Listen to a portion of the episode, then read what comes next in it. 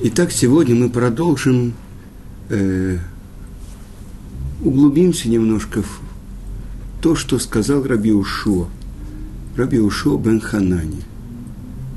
Дурной глаз, дурное начало и ненависть к творениям выводят человека из мира, то есть сокращают жизнь человека. И мы сказали дурной глаз. И вот то, что говорят наши мудрецы. Сказано, что человек – э, не должен идти на поле своего друга, когда у того начинает расти, про, про, пробиваются новые плоды. Он может сделать айнра. Что значит айнра? Остановить благословение, которое дает Творец. Ограничить. Сказано, чтобы человек даже не смотрел, что у него находится. Счет, мера – это ведь граница. А Творец дает человеку только в соответствии с тем сосудом, который подготовил человек. Больше того, что сказали наши мудрецы.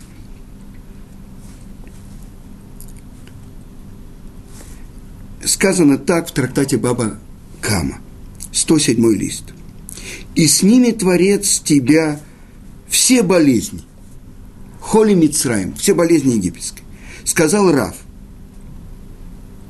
это дурное начало, дурной глаз.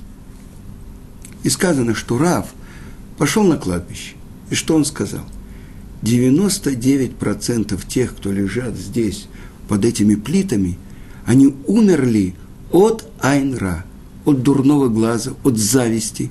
И только один, может быть, процент нормально завершил свою жизнь. Вы понимаете, мы живем в обществе людей.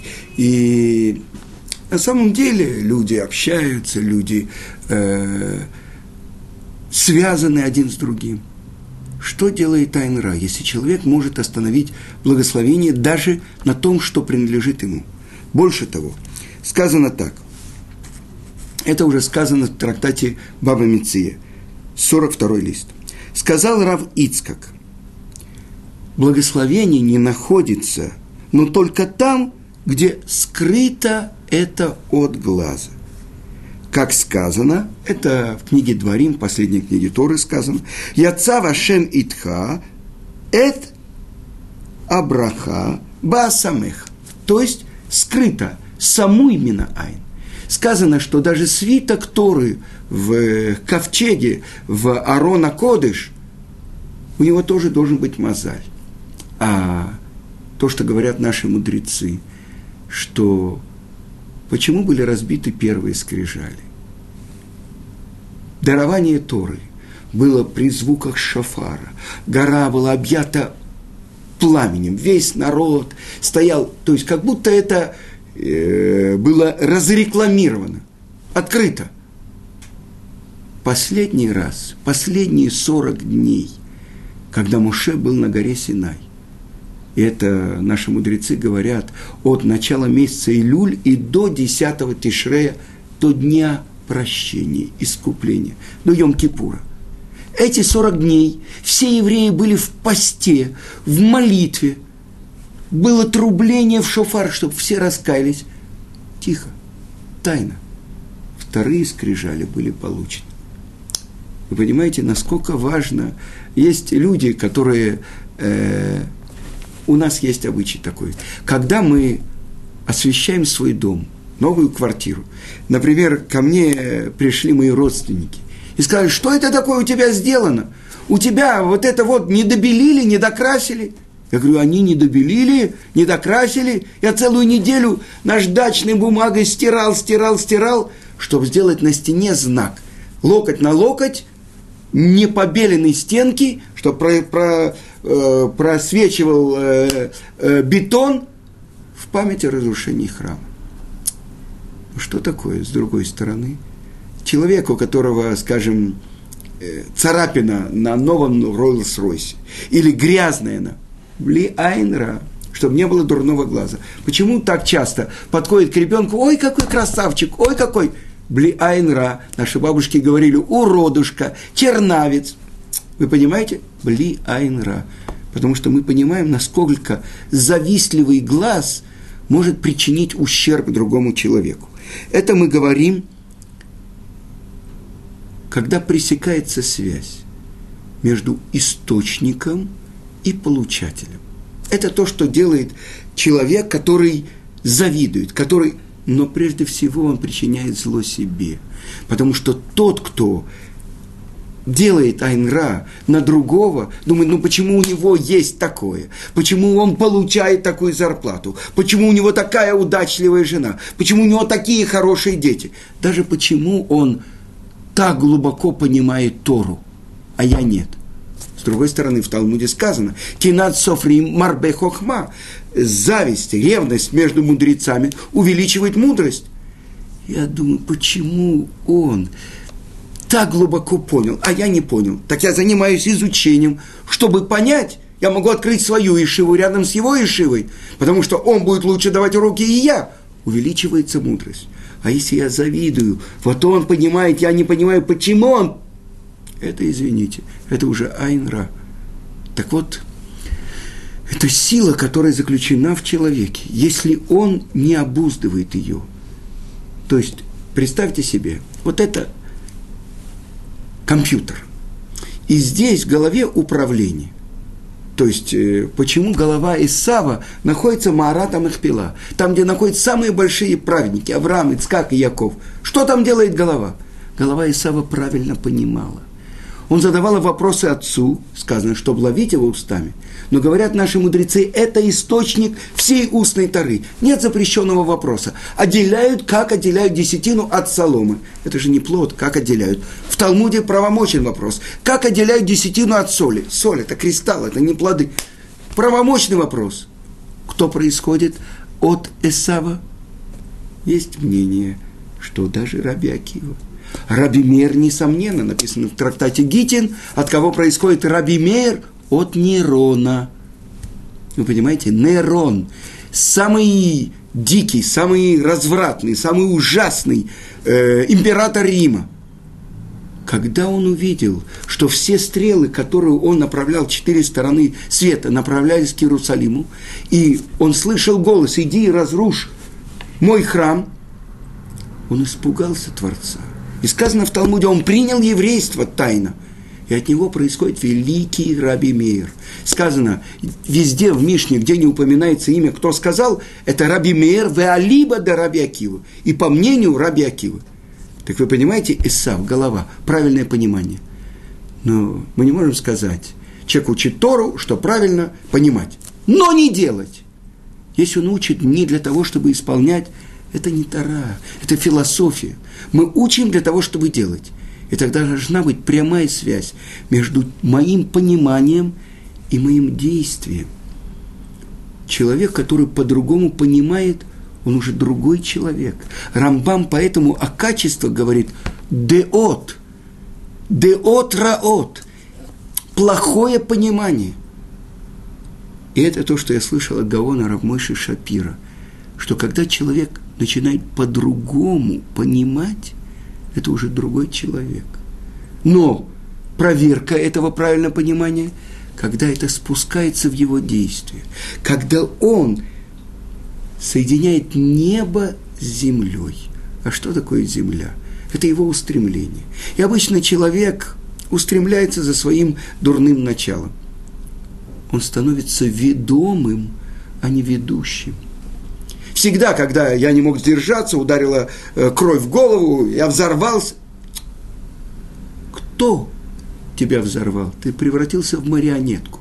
Поэтому это источник, то, о чем мы говорили, это огонь, который воз, возносится вверх, это источник, это гнев. Каасани, говорит, объясняя Гаон из Вильна. Что это такое? То есть я поднимаюсь, я взрываюсь. Ну что такое? В этот момент Ецерара дергает за ниточки. И тогда не я управляю. А когда правильное соединение понимания, источник понимания, осознания, это в голове. Сказано, мудрое сердце сделай мне, Творец. Что такое мудрое сердце? Сердце желает, устремляется за своими желаниями. Мудрое – это значит обузданное, направленное – не дурное начало управляет мной. Помните, я привел пример, что на этом творении, которое называлось Нахаш, он ходил на двух ногах. Его целью было служить человеку, а он стал тем, через кого пришел соблазн мир, потому что на нем верхом ехал вот этот сатан. Так кто наездник, а кто, кто всадник, а кто конь? Человек должен быть всадником. Какого коня? Сказано, человек по рождению дикий осел. Так вот, обуздать этого дикого осла, это может только, когда мое правильное понимание опускается на мое сердце. Мудрое сердце. Это значит, я не устремляюсь за своими желаниями, а я, его, а я их направляю.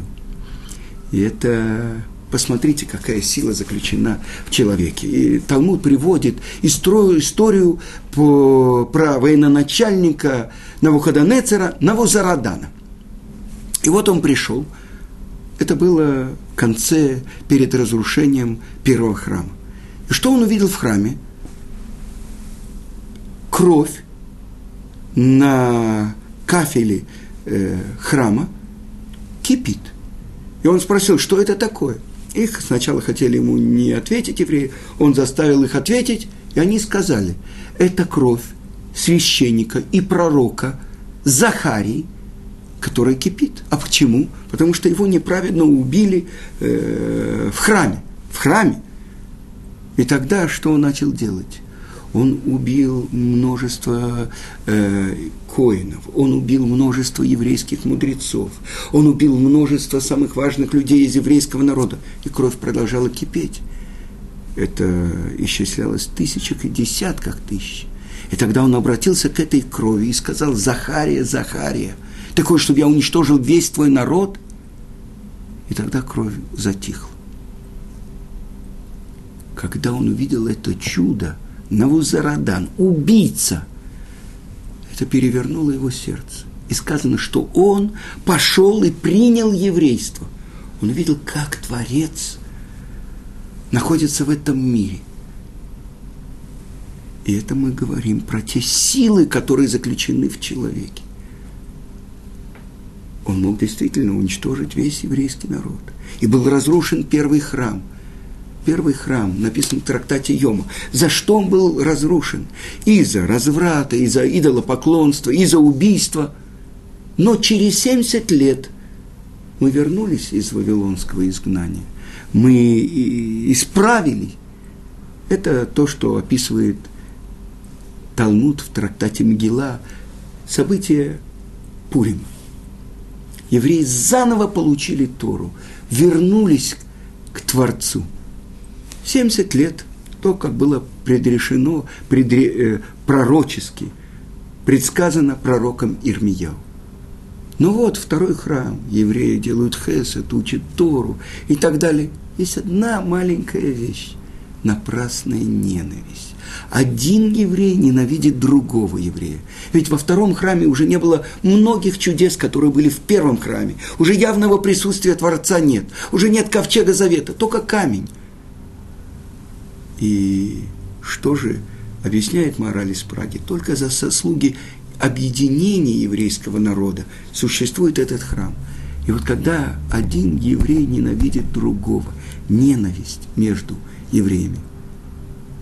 И вот Творец посылает Тита, Титуса, и он разрушает храм.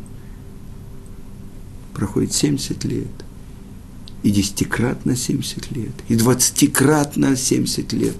Вы понимаете, до сих пор мы называемся бездомными, потому что у нас нет дома. На иврите храм – это баит. Мы бездомные евреи. Мы находимся в этом изгнании уже около двух тысяч лет. Но почему оно не завершается?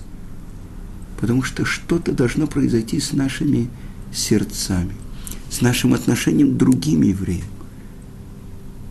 Вы понимаете?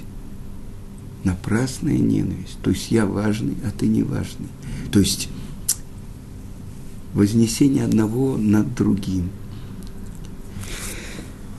Продолжим то, что говорит Талмуд про Ецерара. Сказано так в трактате Сука. Дараш раб Ави, Рав Авира. А по-другому Раби Ушо бен Леви. Семь имен есть у дурного начала. Сам Творец называет его Ра. Киецер э, Лева Адам Рамин Урав. Что э, источник сердца человека – зло от юности его. Хорошо. Первое – Ра.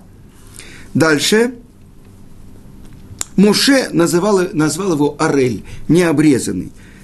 Умальтем эт арлат левавхем, и обрежьте необрезанность ваших сердец. Давид назвал его Тамы, нечистый.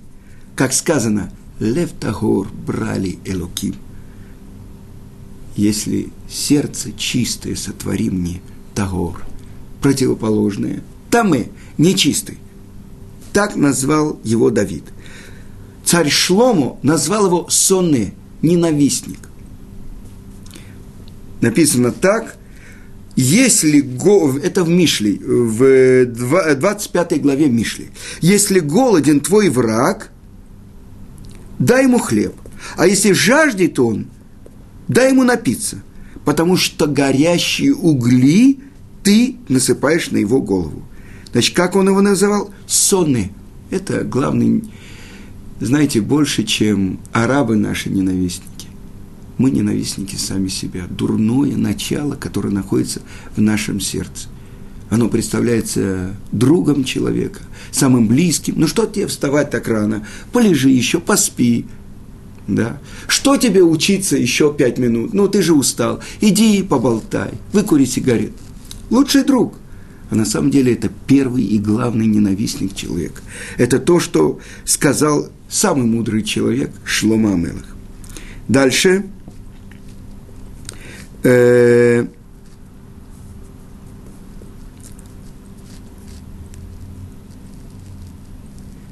кто? Сейчас, секунду.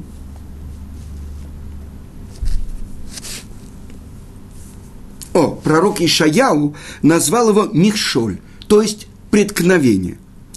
То, обо что человек спотыкается. Дальше пророк Хескель назвал его Эвен, камень. Э, и сказано, чтобы Творец э, снял, забрал у нас каменное сердце.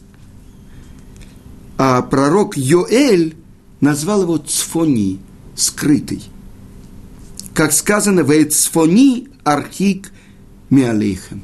Цфони – Цафун скрытый, спрятанный, то, что спрятано в твоем сердце. Так вы понимаете, каждое из этих определений, оно несет в себе очень глубокий смысл. И это то, что говорит Творец, говорят наши мудрецы в трактате Кедушин, что Творец сотворил дурное начало в человеке. И он сотворил противоядие, лекарство от этого дурного начала. И что это? Это только одно лекарство. Это Тора. Ну, как мы сказали, не просто человек, который учит Тору, знает, где, в какой книге что написано, может процитировать, достать книгу. Талмуд сравнивает такого человека со слом, нагруженным книгами. Нет. То, что ты учишь, должно опуститься на твое сердце, превратить тебя в другого человека. А корень всего этого, сказано нашими мудрецами, что хотел Творец сотворить мир по качеству суда, справедливости. Увидел, что мир не может существовать, и присоединил к нему качество милосердия. На самом деле, качество. Ведь нам сказано, что совет, который дает нам э, и мудрецы, и Тара, что мы должны прилепиться к Творцу – что мы бы должны быть подобны ему в качествах, да? Без дат ленефиш лотов. Душе человека плохо. Так что это значит? Человек, у которого нету верхнего этажа. Представьте себе человек, который всадник без головы, помните? Или голова профессора Доуля. Человек, который без головы. Это ведь дикое животное. Теперь голова, которая без тела, это ведь э, без возможности что-то делать.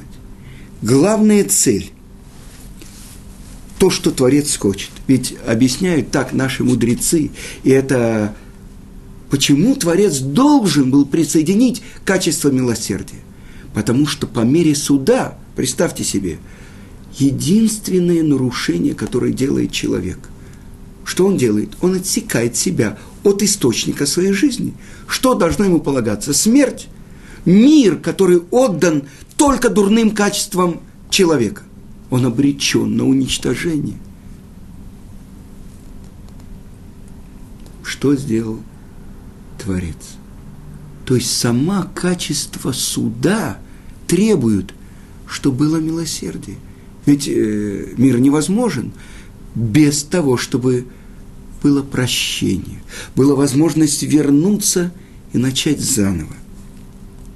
То есть присоединиться к качеству милосердия Творца. А вы знаете, что четырехбуквенное имя Творца, то, что мудрецы называют Авая, Господин всего, тот, кто был, есть и будет. Источник всего. Он называется милосердный. Это имя само. Милосердный. То есть мир может существовать когда есть рахамим, милосердие. И тогда, если есть соединение, соединение действия с разумом, когда человек все свои поступки взвешивает, тем самым он обуздывает то необузданное животное, которое хочет всего того, что запрещено Тарой и не хочет всего того, что Тора разрешает. И сказали наши мудрецы, «Ло нитна Тора или негет ецерара», но только против дурного начала. Только потому, что по природе человек хочет все то, что Тора запретила, и не хочет все то, что Тора, Тора сказала, делай. Ведь заповеди делятся, делятся на 248 заповедей делания, асе, и 365 заповедей неделания. Так э, это все наоборот. То есть человек должен обуздать себя, чтобы хотеть, желать то, что Тара сказала, что это хорошо для тебя, делай. И бежать от того, что Тара сказала, не делай. Так вы понимаете, какая великая работа лежит на человеке – быть разумным человеком. При всем при том, понимая, что сила, которая заключена внутри человека, это гремучая смесь. Так вот, если напал на тебя менуваль зе, вот дурное начало, тащи его в бейта мидраш, чтобы ты учил Тору. И представьте себе, это пример приводит Рамхаль в книге Месилат и Шарим – Приходит человек в аптеку и говорит, дайте мне лекарство от моей болезни. А, болезнь, пожалуйста, вот вам эти порошочки и вот эти маленькие катышки, кружочки. Он говорит, вы что, посмотрите, какой я большой, могучий человек. Мне вот это, вот это, вон там у вас в зеленой банке вот такие кружочки, это дайте мне штук 50. А вон там у вас что такое под полой? Видите, вон там, вон там, вон там, что такое розовое? Вот это вы мне дайте. Что будет с таким человеком? Несомненно, в лучшем случае он попадет в, э, в больницу, а в худшем случае уже вы, вызовут хевру кадыш, то есть уже... Потому что Творец сам сказал, я сотворил дурное начало. Я сотворил противоядие против него, Тору. Если будет человек думать, я буду хорошим человеком, я ничего не буду делать плохого, буду делать все хорошее. А откуда ты знаешь, что такое плохое и что такое хорошее? Кто это определяет? В одном обществе одно определение, в другом другое. Это определяет Творец. И вот мы должны понять, что такое Тов и что такое Ра. И это я слышал от Гаона Рамыш Шапира – что почему, когда первосвященник в храме поправлял фитили в семисвешнике, это называется атават нерот. Тов – это хорошо. Хорошо направлял фитили. Что это такое? И он объясняет. Атават нерот – это так поставить фитили, чтобы масло правильно поднималось по этим фитилям и хорошо горело. Тогда что такое тов? Это когда полностью выполняется назначение. А что такое ра? Приводит Мишна. Котель рауа, сулам рауа, стена шатающаяся, лестница шатающаяся, шатающаяся. Не приводящая к цели. Тогда определение. И увидел Творец. Вот все то, что он сотворил. И вот это хорошо. Тов соответствует. Через это ты можешь достичь цели. Ара, зло, то, что не приводит к цели. Тогда что же такое абсолютное добро? Тов выполнение цели, ради которой Творец меня послал в этот мир. Когда я выполняю его волю, это называется то. Когда я нарушаю его волю, это называется ра. Это не приводит к цели. И тогда мы поняли очень глубокую вещь, что главное, ради чего человек приходит в мир, чтобы исполнять заповеди, выдерживать испытания и, главное, прилепиться к Творцу. Где? В мире, где столько само по себе слово «олам», «мир» – это скрытие, «элем», где столько скрывает человека от Творца, а Творца от человека. Пробиться сквозь все эти скрытия и открыть его – это главное назначение. Как человек это может сделать? Когда он снимет эту бетонную перегородку своего сердца. Мудрое сердце, сделай мне Творец. Сердце, которое желает исполнять волю Творца, того, кто его послал в этот мир. И я видел таких людей, большие учителя еврейского народа. Почему-то они всегда радостны. Ну что такое? учитель, величайший мудрец. Все время, что так? Потому что он сделал свое сердце мудрым. Потому что он каждое мгновение перед Творцом, с Творцом приближается к Творцу. И это главный урок, который научил нас Раби Ушуа бен Ханани. Ведь дурной глаз, дурное сердце и ненависть к творениям – сокращают жизнь человека. Так чтобы Творец нам послал долголетие, прежде всего, чтобы мы желали, чтобы у всех наших близких была полная чаша во всем, чтобы сердце наше желало исполнять волю Творца, и чтобы мы любили тех, среди кого мы живем. Всего хорошего, до свидания, до следующего урока.